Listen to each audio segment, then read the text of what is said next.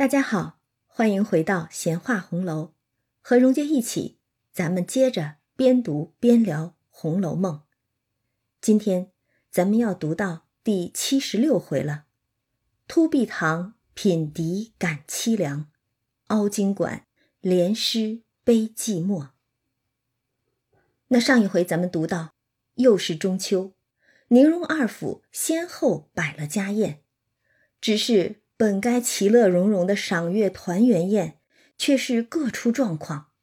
宁府里墙下的一声长叹，又有风吹过墙；祠堂内隔扇开合之声，无不令人悚然惊惧，心生疑畏。而荣府里，虽然贾政还家。一家子也还算是骨肉团聚了，但终是嫌隙日深，母子离心。贾母苦心维系的一家人母慈子孝、兄友弟恭、和睦喜乐的样子，连装都装不下去了。似这般貌合神离、强颜欢笑，岂非亦是一种人有悲欢离合？那今天咱们要读到的这一回，回目上就有“凸壁堂凹晶馆”的字样。这凸凹之象，又正是月有阴晴圆缺了。中秋虽然月圆，但月满则亏，盛极而衰。这寻常的情景，如今却仿佛处处皆是树倒猢狲散的颓败之兆。那话说，假设贾政带领着贾珍等散去，不提，席上就只剩了女眷。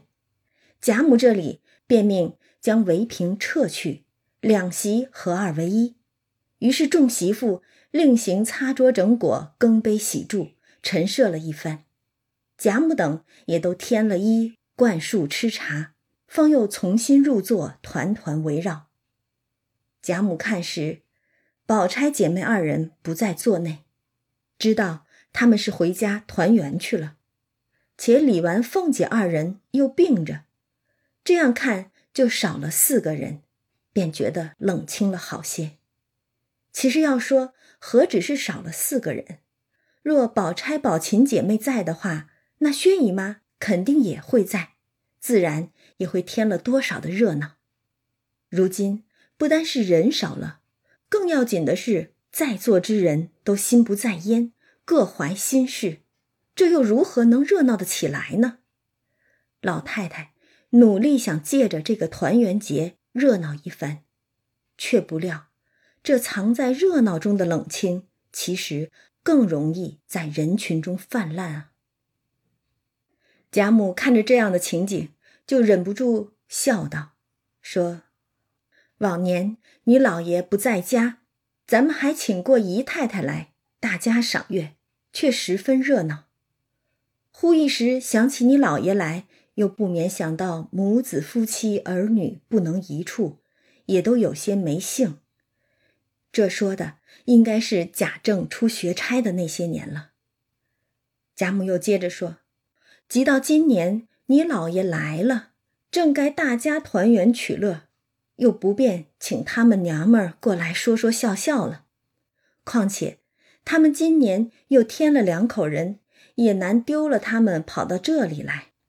偏把凤丫头病了，有她一人来还说说笑笑，抵得十个人，可见天下事总难十全。说罢，不觉长叹一声，遂命拿大杯来斟热酒。老太太这话先是笑着说，但是笑着笑着，却转作了长叹。她这么大年纪，自然是明白人生不如意事十常八九，不可强求。只是他心中的悲凉无奈，又岂是大杯热酒便能暖得起来的呀？王夫人自然要迎合老太太，于是便笑道。今日得母子团圆，自比往年有趣儿。往年娘们虽多，终不似今年自己骨肉齐全的好。王夫人这就是在刻意强调，今年可是骨肉齐全、难得的团圆节了。贾母听了就笑道：“正是为此，所以我才高兴，拿大杯来斟酒，你们也换大杯才是。”于是邢夫人等只得换上大杯来。但因夜深体乏，且不能生酒，未免都有些倦意了。无奈贾母性犹未阑，大家只得陪饮。这连续写出的“只得无奈”的字样，更显出了众人意兴阑珊。只不过因为贾母性犹未阑，才不得不陪坐陪饮。只是这陪伴中全是无奈与勉强，人心既散，更兼着体乏身倦。这般硬撑着的团圆赏月，又有几分兴致可言呀？老太太此时的性犹未阑，更像是一场挂着笑脸面具的独角戏，徒劳的想要将散掉的人心收拢、振奋起来。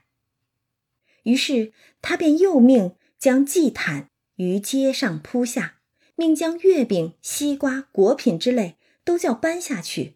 让丫头媳妇们也都团团围坐赏月，这可有点像是摆拍了。不过对于贾母来说，哪怕是摆出个团圆热闹的姿态，也是好的吧。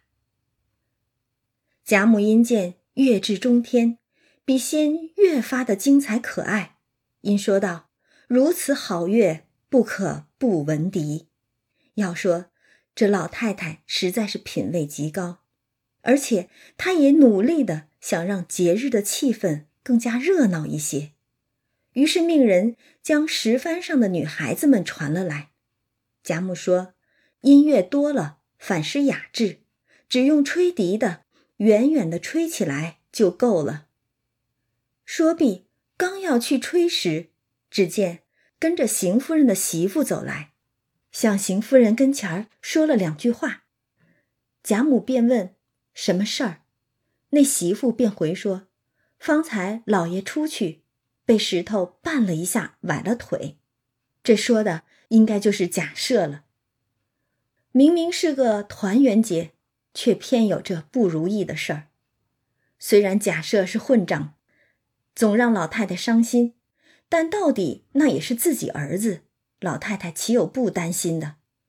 所以贾母一听说，赶忙命两个婆子快看去，又命邢夫人快去。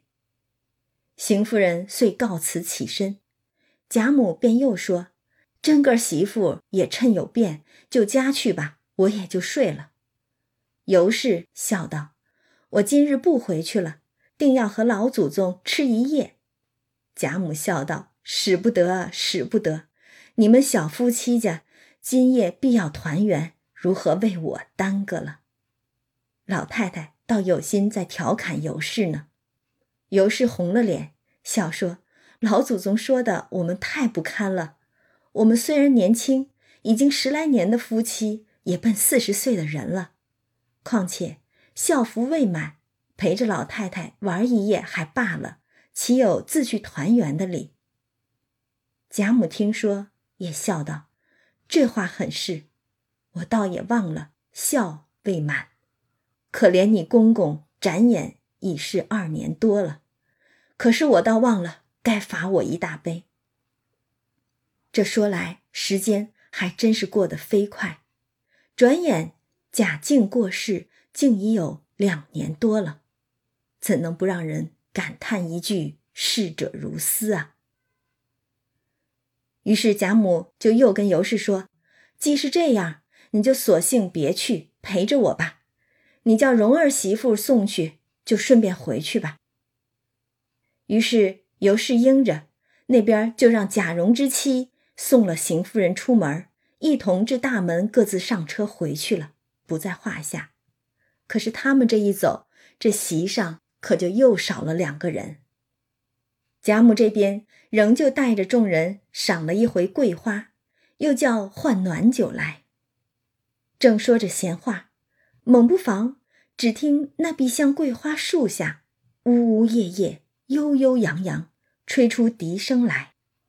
趁着这明月清风，天空地静，真令人烦心顿解，万虑消除，都肃然微坐，默默相赏。寥寥数语，真是好一幅月夜闻笛的景象，宛然如画，历历在目。笛声幽咽，犹在耳畔。只是这明月清风之中，已含悲意。天地寂寥之间，贾府中人又将何去何从？众人肃然微坐，默默相赏。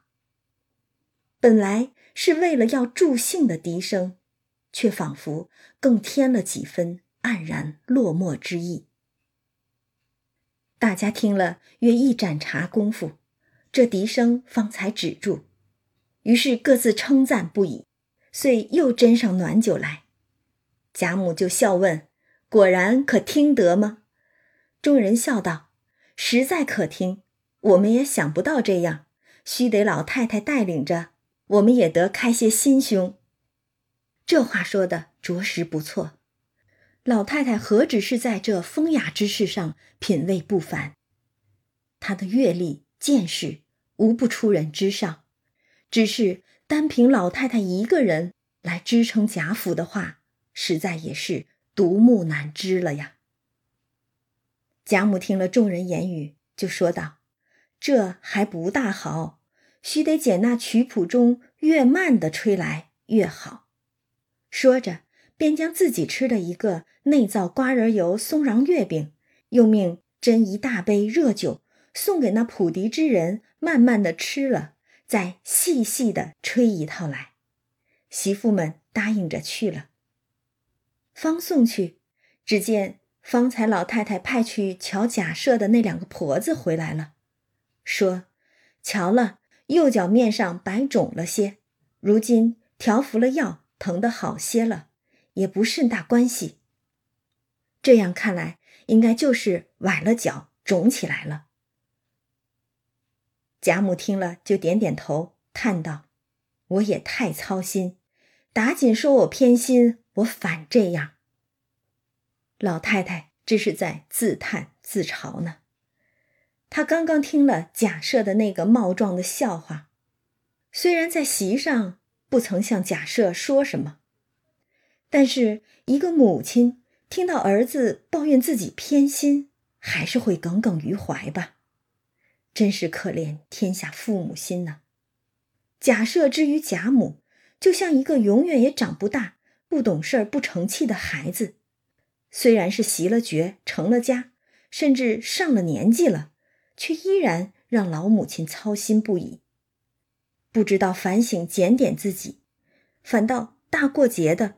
还借着个笑话讽刺老太太偏心，这如何不让老太太心里难受呢？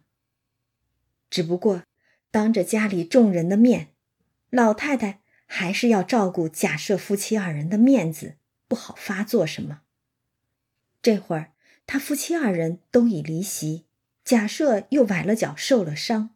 老太太虽然因为贾赦的笑话心中难受，却又难免。为他的伤牵肠挂肚，分明是一个为了儿子操碎了心的老母亲，多少无奈，也只能是这般伤感的自嘲一番了。于是贾母就将方才假设的笑话说与王夫人和尤氏等听，想来是因为刚才男女分席嘛，所以王夫人他们在另外一个席上，并未听到这边席上的话。王夫人听了，笑劝道：“这原是酒后大家说笑，不留心也是有的，岂有敢说老太太之理？老太太自当解释才是。”那王夫人作为兄弟媳妇儿，自然也不好说什么，只能是劝老太太放宽心罢了。这时，只见鸳鸯拿了软金兜与大斗篷来说：“夜深了。”恐露水下来，风吹了头，需要添了这个，坐坐也该歇了。鸳鸯真是个体贴的好孩子。谁知贾母却说：“偏今儿高兴，你又来催，难道我醉了不成？偏到天亮。”老太太这话说的倒像是一个任性的老小孩一样，不肯放手的，偏要逆势而为。你让我歇，我偏不歇，偏要做到天亮，哪怕是更深路重、身困体乏，也要坐待天明；哪怕人丁寥落、人心低迷，也要强撑欢颜。只是贾母年迈之人，又怎会真的如此兴致盎然？他不过是眼见耳闻，皆是盛言将散之兆，内有用度吃紧，子孙不孝，互生嫌隙；外面，则是互为表里的老亲，真假获罪抄家。一生见惯了世事人情的贾母，如何预感不到，他努力维系的这个家，已经是危机重重，摇摇欲坠了。老太太。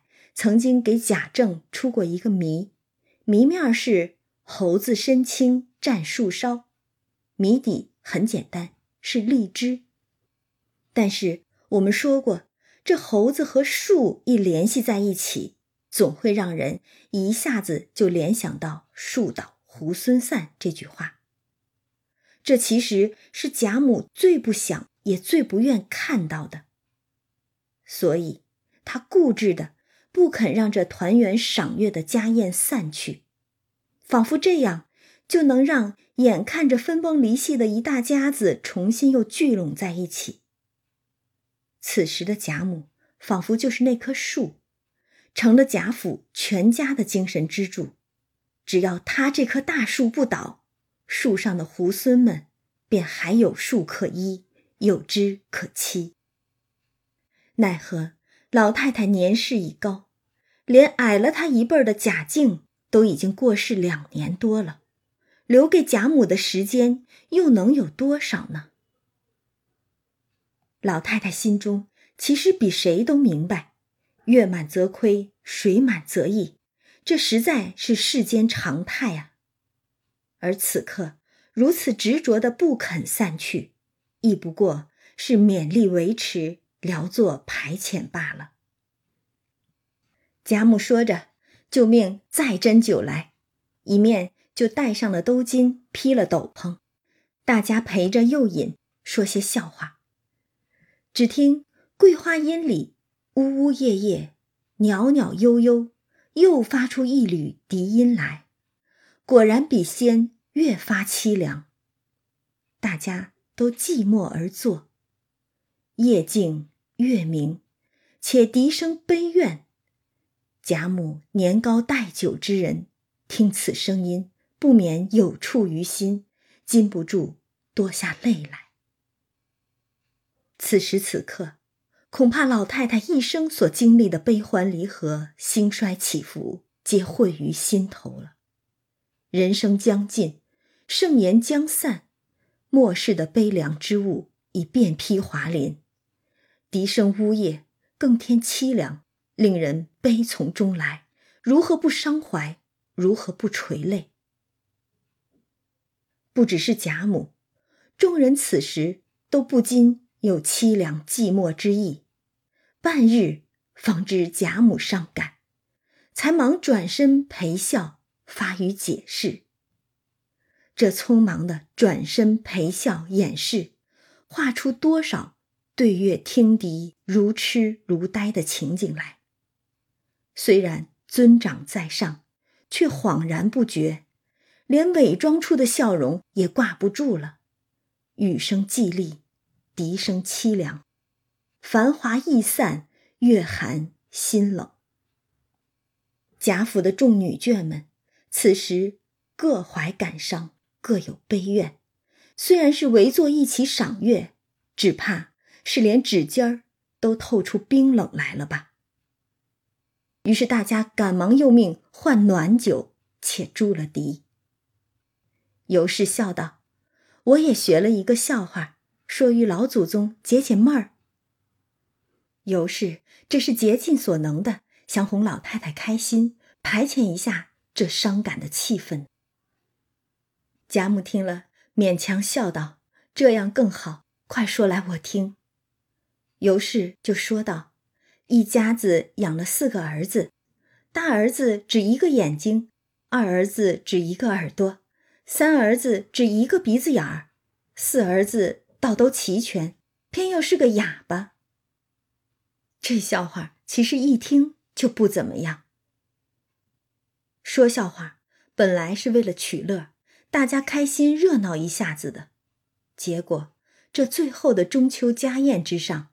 笑话却是越说越冷，越说越尴尬。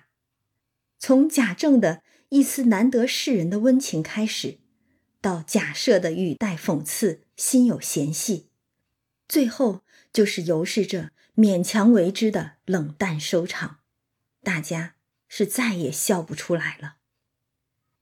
尤氏的笑话说到这儿，众人只见贾母已经朦胧双眼，似有睡去之态。老太太毕竟是上了年纪的人了，又怎奈这风露中宵呢？尤氏赶忙住了笑话，和王夫人轻轻地唤醒贾母。但老太太屋子嘴硬，睁开眼笑道：“我不过白闭闭眼，养养神，你们只管说，我听着呢。”王夫人就笑道：“夜已四更了，风露也大。”请老太太安歇吧，明日再赏石榴，也不辜负这月色。贾母道：“哪里就四更了？”是啊，时间怎会过得如此快呢？王夫人就笑道：“时已四更，她们姊妹熬不住，已经去睡了。”贾母听说，细看了一看，果然都散了，只有探春一人在此。这同是开夜宴，开到了四更天，五十四回时，荣国府元宵开夜宴。虽然凤姐儿的一句“咱们也该笼子放炮仗散了吧”，已经是在预示着盛筵终散的结局，但那个时候人丁还很兴旺，欢声笑语不绝于耳，各色的烟火花炮逼波作响，火树银花端的是热闹非常。而如今的中秋夜宴，却眼看着众人一个个的散去，最后徒留夜静月明，满园凄清。此时唯有闵探春能体会老太太的一番苦心吧。只有她由始至终默然陪坐一旁，不忍离去。想来亦是不忍老太太看过来的时候。只见人去席空，再添伤感吧。这一老一小，如同两个心意相通的陌路英雄，眼中同见贾府困境，心中共忧家族前景。只是祖孙二人纵然是有心挽回，亦已无力回天。贾府如今种种，皆有前因。冰冻三尺，非一日之寒，又岂是会随他二人心意而有任何转变？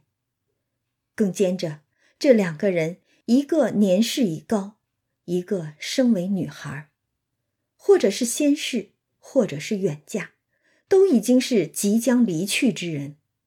待得他们离去，贾府又将如之奈何？他们心中。再不愿意散，再不想散，也终归是要散。贾母于是笑对探春说道：“也罢，你们也熬不惯夜。况且弱的弱，病的病，去了倒省心。只是三丫头可怜劲儿的，上海等着。你也去吧，我们散了。”老太太这话中。是有多少的无奈呀！团圆的中秋家宴便这样冷冷清清的散场了。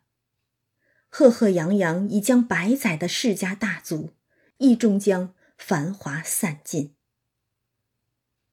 其实《红楼梦》书中所记叙的大小宴会无数，特意琢磨的夜宴便有好几次，但是从十七八回的鲜花着锦、烈火烹油般的元妃省亲，到五十三四回的除夕祭宗祠、元宵开夜宴，及至如今这七十五六回的中秋夜宴，议事发悲音，品笛感凄凉，一路写来，实在是越来越寂寥了。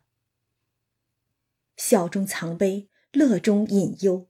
待到曲终人散时，众人又将会身在何方？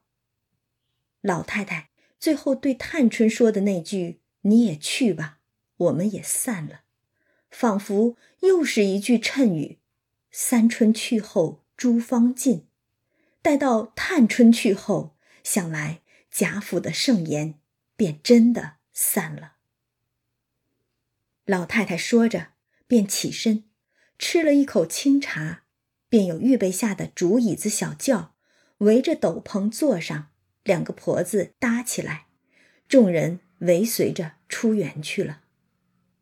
只是这说是众人围随着出园去，到底还能有几个人在老太太身边呢？男丁们早就被老太太遣散了，凤姐、李纨都还病着。根本没来，宝钗、宝琴姐妹自回家去团圆了。邢夫人因贾赦崴了脚，已经先走了。贾蓉之妻去送她，也就顺便回家了。迎春、惜春姐妹熬不过，先去睡了。黛玉、湘云此时应该是在凹晶馆连剧呢。探春虽然陪坐到最后，这时自也回园中秋爽斋自己的住处去了。那这么数上一数，原来围随在贾母身边的不过是王夫人与尤氏两个人而已。想那入园上山时，儿孙簇拥环绕，有人在前导引，有人贴身搀扶，有人在后尾随，从下逶迤而上，也算热闹。而这不过几个时辰，这会儿再下山出园，却只得。一乘竹椅小轿，王夫人和尤氏两个人相随。此情此景，又该是何等的黯然寂寞，何等的凄凉冷清。且说老太太出园去了，这里众媳妇收拾杯盘碗盏时，却发现少了一个细茶杯，各处寻觅不见。这媳妇就问众人。必是谁失了手打了，撂在哪里？告诉我，拿了瓷瓦去交收证件，不然又说偷起来了。众人都说没有打了，只怕跟姑娘的人打了也未可知。你细想想，或问问他们去。一语未了，提醒了这管家伙的媳妇，他就笑道：“是了，那会儿记得是翠缕拿着的，我去问他。”说着。这媳妇儿便去找，刚下了甬路，就遇见了紫娟和翠缕两个来了。翠缕便问道：“老太太散了，可知我们姑娘哪里去了？”这媳妇道：“我来问那一个茶盅往哪里去了，你倒来问我要姑娘。”翠缕笑道：“我因倒茶给姑娘吃，转眼回头，连姑娘也没了。”那媳妇道：“太太才说都睡觉去了。”你不知哪里玩去了，还不知道呢。翠缕和紫娟道：“断乎没有悄悄睡去之理，只怕在哪里走了一走。如今老太太散了，赶过前边送去也未可知。我们且往前边找去。”那媳妇道：“有了姑娘，自然你的茶盅也有了，明儿就和你要吧。”说着就回去查收家伙走了。这里紫娟和翠缕。便往贾母处来，不在话下。这一段其实写的倒真巧，用个茶盅引出了紫娟和翠缕，自然也就引出了黛玉和湘云。原来黛玉和湘云二人并未曾去睡觉，只因黛玉见贾府中许多人赏月，贾母犹叹人少，不似当年热闹，又提起宝钗姐妹家去。母女弟兄自去赏月等语，不觉对景感怀，自去抚兰垂泪。这正是越热闹的时候越寂寞，人群之中是最孤独的。对于贾母来说，贾家人丁寥落，前景堪忧，让她叹息；但对于父母双亡、寄居外祖之家的黛玉来说，至少别人家里都还有父母弟兄姐妹可以团圆，而她却早就孤身一人，难得家人团圆之乐了。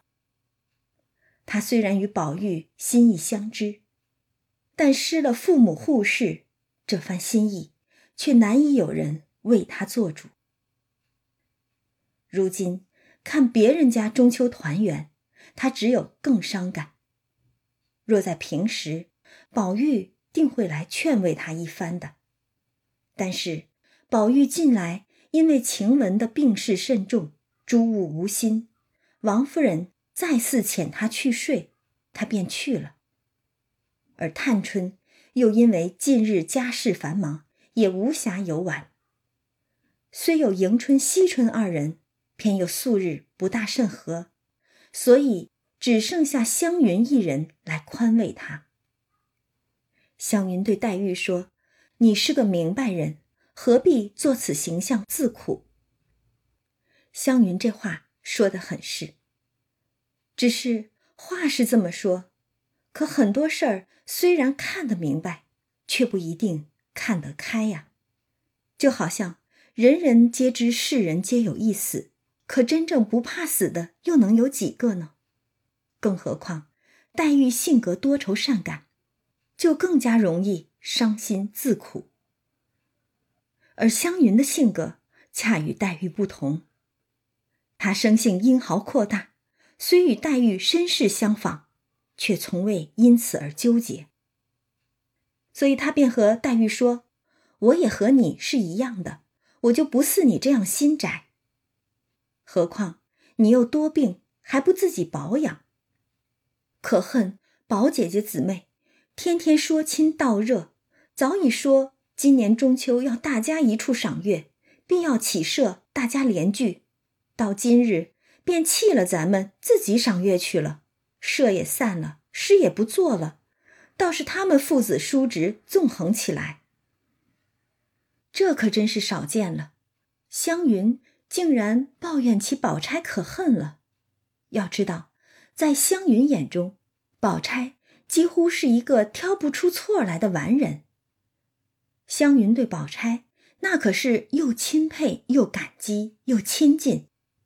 她曾说过：“这些姐姐们再没一个比宝姐姐好的。我但凡有这么个亲姐姐，就是没了父母也是没妨碍的。”他叔叔带着家眷去外省赴任的时候，贾母舍不得他。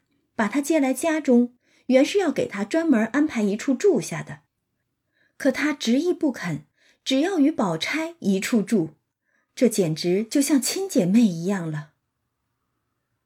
这固然是宝钗会做人，在湘云需要的时候体谅她、帮助她；一是父母早逝了，湘云对亲情、对友情的渴望，一腔纯真赤诚的回应在宝钗身上了。湘云虽然说她自己不似黛玉这样心窄，但其实他也是一样的敏感细腻，只不过他豁达爽朗，很多事不放在心上罢了。他从小寄居叔叔婶婶家里，也并非事事如意，更有多少难对外人道的辛苦。但是湘云知道，父母亡故、亲情淡漠等事，既已如此，多思无益。又何必常记于心？相比之下，宝钗的姐妹之情、朋友之意，更让湘云珍惜依恋。谁知一场超检大观园，宝钗心灰意冷，借故离开了大观园。我们自然知道，宝钗这么做是有她的心思，也有她的无奈的。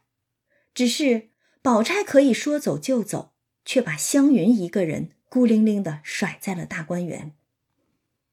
虽然，宝钗临走的时候也把湘云安排到了李纨那里去住，但以湘云诗疯子那样青春张扬的个性，又怎会喜欢与寡居的李纨日日相对呢？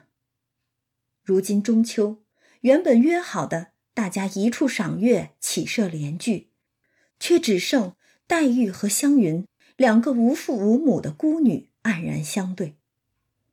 湘云简单纯真的心，也许不能理解宝钗复杂的心思，但不妨碍她感受到。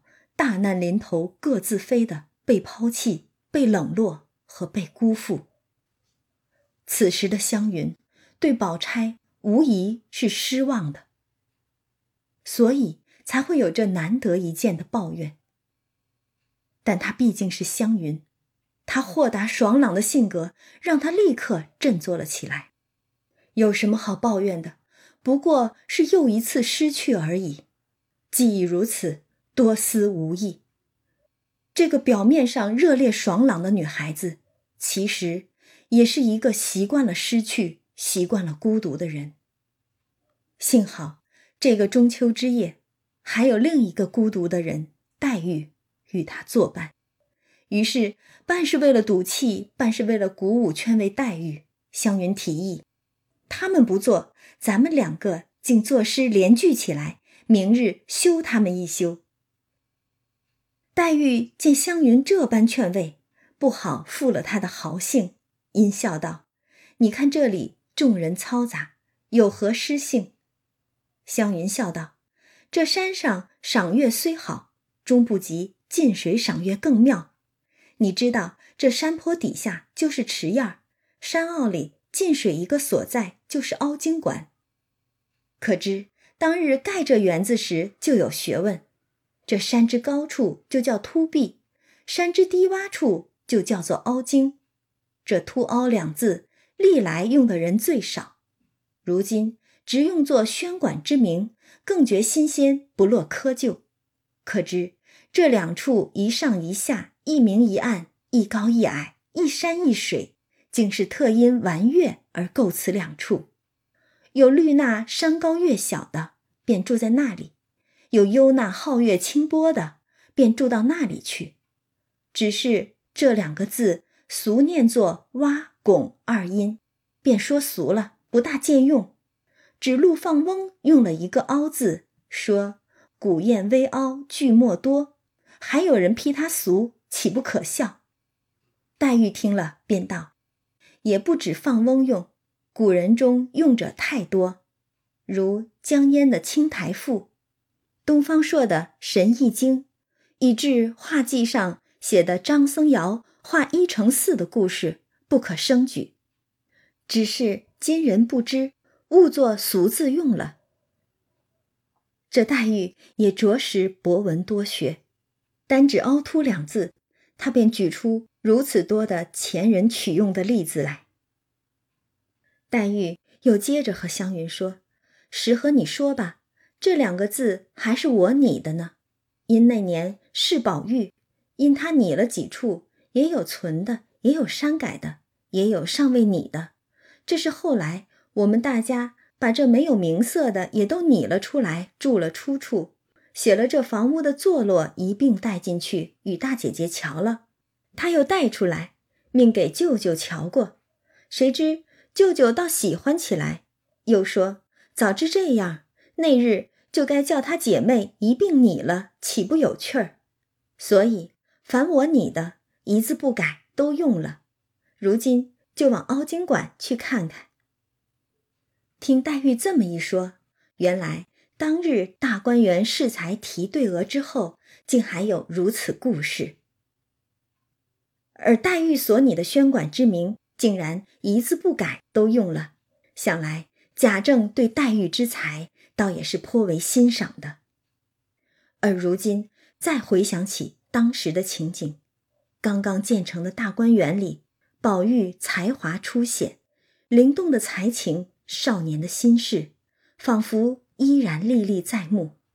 只是这中间似乎已经隔了漫长的岁月了。当时我们就曾经聊过，大家珍惜这段。短暂的悠哉悠哉的少年时光吧，因为少年心事尚可说愁，而历尽岁月之后，恐怕也只会叹一声“天凉好个秋”了。那黛玉这边说着，便和湘云一起下了山坡，只一转弯就是池院儿，堰上一带竹篮相接，直通着那边藕香榭的路径。因这几间就在此山怀抱之中，乃突壁山庄之退居，因洼而进水，故题其额曰“凹经溪馆”。因此处房宇不多，且又矮小，故只有两个老婆子上夜。今日打听得突壁山庄的人应差，虽与他们无干，这两个老婆子就关了月饼果品，并犒赏的酒食来，两个人吃得已醉且饱。早已熄灯睡了。这两个婆子倒是会享受，吃饱喝足先睡了。不过倒也给黛玉、湘云留了一片清静之所。黛玉、湘云见他们熄了灯，就笑道：“倒是他们睡了好，咱们就在这卷棚底下赏着水月如何？”二人遂在两个香妃竹墩上坐下，只见。天上一轮皓月，池中一轮水月，上下争辉，如置身于金宫交室之内。微风一过，凛凛然池面皱壁铺纹，真令人神清气爽。湘云笑道：“怎得这会子坐上船吃酒倒好？这要是我家里这样，我就立刻坐船了。”黛玉笑道：“正是古人常说的好。”视若求全，何所乐？据我说，这也罢了，偏要坐船起来。湘云笑道：“得陇望蜀之心，人之常情。可知那些老人家说的不错，说贫穷之家自为富贵之家，事事称心。告诉他说，竟不能随心，他不肯信的，必得亲临其境，他方知觉了。就如咱们两个。”虽父母不在，然却也舔在富贵之乡，只你我就有许多不遂心的事儿。湘云这话实在也是有过经历的人才可以说得出来呀。世上之人又有谁可得事事遂心的？这红尘本就是个不完美的世界，人人皆是不完美的个体，又如何能从不完美中寻出完美来？只不过每个人都有自己要背负的十字架，不亲历其境者，实难感同身受啊。黛玉听了就笑道：“不但你我不能称心，就连老太太、太太，以致宝玉、探丫头等人，无论是大是小，有理无理，其不能各遂其心者，同一理也。何况你我旅居客寓之人乎？”若说湘云刚才的话还是在谈自己的经历，而黛玉这番话却是由己及人，又由人及己，说得更透彻了。黛玉哪里是小心眼儿，她分明是太通透，看得太清楚，想得太明白，所以才会有更多的伤感。这个世界上本来就是越清醒的人越痛苦。湘云听黛玉这么说，就恐怕她又伤感起来，赶忙就说道：“休说这些闲话，咱们且联诗。欲知后事如何，咱们下次接着读。”